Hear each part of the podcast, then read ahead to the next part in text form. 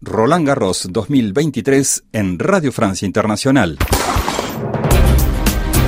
La vida te da sorpresas, pero Roland Garros se empeña en multiplicar la fascinación. Uno de los grandes candidatos al título, el ruso Danil Medvedev, se marchaba eliminado a las primeras de cambio frente a un jugador procedente de la fase clasificatoria.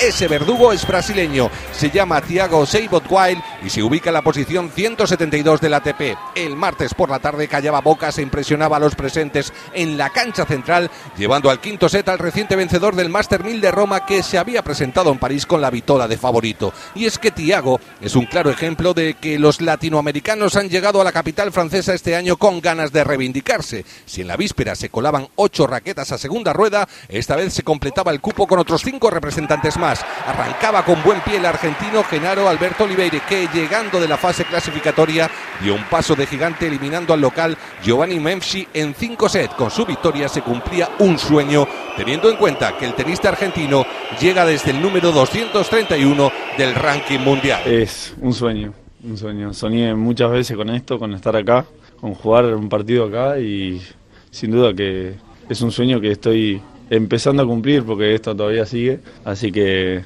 bueno, no me quiero despertar. Mientras tanto, en el duelo fratricida de la región, el chileno Nicolás Harry ganaba la partida al boliviano Hugo Delien en tan solo tres mangas para poder enfrentarse en la segunda rueda al norteamericano Tommy Paul. Ojo con Harry que viene de ganar el torneo de Ginebra y llega con aires renovados a jugar el abierto de Francia. Estoy muy contento con ganar. Nunca me he puesto una meta de ganar un partido en un Grand Slam.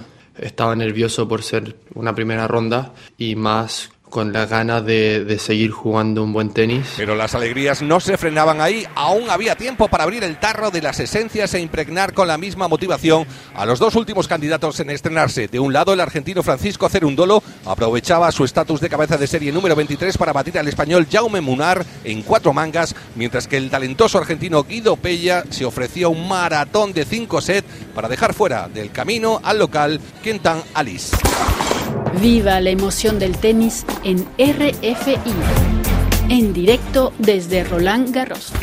Este miércoles inicia la segunda rueda con participaciones de alto voltaje en el cuadro masculino. El número uno mundial, el español Carlos Alcaraz, se enfrenta al japonés Toro Daniel, mientras que el serbio Novak Djokovic lo hará el húngaro Marton Fuxovic. El argentino Schwanman se las va a ver con el portugués Borges, mientras que el peruano Varillas se enfrenta al español Bautista. Para RFI informó Carlos Pizarro, Roland Garros 2023.